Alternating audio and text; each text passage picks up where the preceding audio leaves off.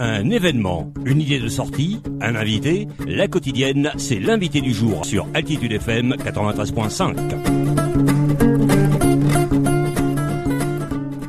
Et bonjour Martine, avez-vous pour l'invité du jour Jean-Paul Azam nous offre dans la collection Anthologie littéraire illustrée de l'éditeur Le Papillon Rouge Monts et merveilles d'Occitanie.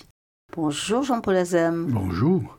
Voyage dans l'Occitanie, mais de façon originale, puisque ça va être grâce à des célébrités. Comment avez-vous élaboré ce livre? Bien, écoutez, l'idée remonte à quelques années, puisque euh, j'avais une formation, une activité professionnelle liée à l'image et à la photographie. J'avais fait des études classiques au lycée euh, à Libye, et donc euh, je me suis aperçu que certaines de mes photos correspondaient vraiment à des textes d'auteurs. Ce phénomène euh, s'est amplifié dans les Pyrénées et j'ai été amené à faire euh, un ouvrage sur les stations thermales des Pyrénées, leur euh, création, leur développement, etc. Et c'est là que j'avais fait des recherches sur les auteurs du 19e siècle qui sont venus en nombre aux Pyrénées qui, dans certaines de leurs œuvres, avaient des, textes qui correspondaient à des images que j'avais. Donc l'idée a été d'essayer d'associer ces images et les mm. textes d'écrivains, d'abord sur les Pyrénées, et ça aboutit effectivement à un ouvrage en 2021 sur les grands écrivains, puisqu'au XIXe siècle, les Victor Hugo, Georges Sand, Gustave Flaubert, Baudelaire même, c'est très peu connu, mais Baudelaire et sont venus aux Pyrénées et ont euh, magnifié, sublimé ces paysages qui euh, leur permettaient de trouver une inspiration nouvelle. Et du coup, vous êtes dit pourquoi ne pas étendre le propos, huit grands chapitres qui permettent de quadriller complètement l'Occitanie? Voilà. Et la barre était très haut puisque en fait l'Occitanie, euh, la nouvelle Occitanie entre guillemets, depuis 2016, c'est 13 départements, donc c'est une très vaste région. Il n'y a pas de méthode de travail pour essayer de faire ces recherches euh, d'auteurs qui auraient euh, écrit sur la région. Donc euh, ça a été un peu de manière empirique, par différents canaux, que ce soit Internet, des lectures d'ouvrages, de revues, une attention particulière à des émissions de radio, de télévision, des contacts avec des sociétés d'auteurs, des sociétés de belles lettres par département, pour essayer d'arriver à euh, sélectionner, entre guillemets, un certain nombre d'auteurs, puisque je voulais euh, simplement euh, des auteurs qui ont une certaine notoriété. Donc ce fut une grande difficulté, ça a pris du temps, ça a pris trois ans globalement ah pour arriver à ça. Une centaine de noms qui se trouvent en charge de nous parler de son lieu.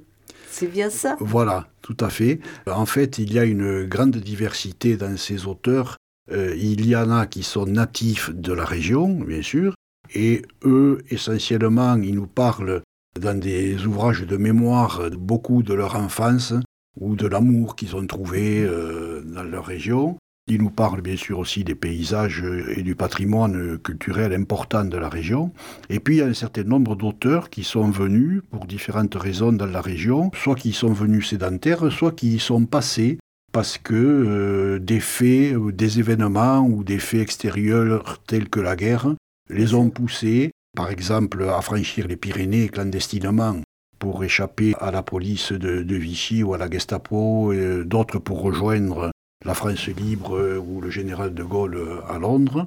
Bon, il y en a deux qui sont symptomatiques, c'est euh, Druon qui passe clandestinement la frontière espagnole dans les Alberts la nuit de Noël, et qui raconte ça. Et puis il y a euh, Paul Éluard, le poète, auteur du célébrissime euh, poète euh, La Liberté, hein, et qui avait signé ce poème malheureusement de son nom et pas d'un pseudonyme. Et ce poème était lancé depuis les, avions anglais qui alimentaient en armes la résistance française. En même temps qu'il larguait des armes, il larguait des milliers de feuilles de ce poème. Donc la police et la Gestapo ont recherché Paul Éluard et il est venu se, cacher, entre guillemets, au fin fond de la Lozère, à Margeride, à Saint-Alban sur Limagnol, dans un hôpital psychiatrique. Et c'est là qu'il a fait aussi des, poèmes, dont un qui m'a ému et que j'ai mis dans l'ouvrage. Voilà un peu enfin, différentes raisons. Donc, beaucoup, effectivement, pour le, les paysages. Hein. Bon, j'en ai déjà parlé du 19e siècle et du voyage aux Pyrénées des grands auteurs. Mais d'autres sont venus pour admirer des monuments. Effectivement, ce que je mets dans la préface, c'est qu'il y a la région Midi-Pyrénées, Occitanie et la région de France qui a le plus de sites inscrits à l'UNESCO et le plus de plus beaux villages de, France. Donc c'est pas étranger à l'attraction, l'attractivité de, la région auprès de tout le monde et notamment donc des artistes, des peintres et des écrivains qui viennent chercher de l'inspiration ou admirer ce patrimoine exceptionnel. Vous avez été surpris en découvrant certains noms qui, oui, euh, qui seraient venus en Occitanie? J'ai été surpris parce qu'il y a des noms qui sont euh, totalement inconnus. Enfin, moi, j'ai découvert. Bon, euh, il y, a, y, a, un certain nombre de prix Nobel. Bon, mais par exemple, Ernest Hemingway, qui est venu en voyage de noces au Grand du Roi, qui raconte ça dans un ouvrage d'ailleurs posthume. Et il y a par exemple, on revient un peu plus en avant dans le temps, euh, Andersen, le conteur très célébrissime euh, danois, qui a fait un passage par le canal du Midi, qui a d'ailleurs fait un compte rendu pas très élogieux, puisqu'il est venu à une époque où, il y avait une canicule. Donc c'est pas la canicule ne date pas de, de, 2022, mais dans les années 1850, il y avait aussi des canicules. Et après, bon, une chose surprenante. Bon, euh, alors c'est pas un écrivain, mais bon, il a fait quand même quelques ouvrages, disons à caractère plus politique. Mais euh, euh, Léon Trotsky, le célèbre révolutionnaire et dirigeant russe, est, venu en fait à Lourdes. Et donc c'est totalement surprenant. mais il en a fait un compte rendu de quelques lignes dans son journal d'exil.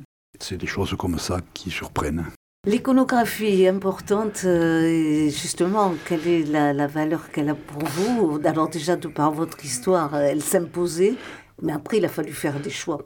Tout à fait. C'est un point important que, vous soulevez parce que on a tenu avec l'éditeur, qui est euh, le Papillon Rouge et Hubert de Lobette, on a tenu à ce qu'il y ait une relation, une cohérence forte entre l'image et le texte.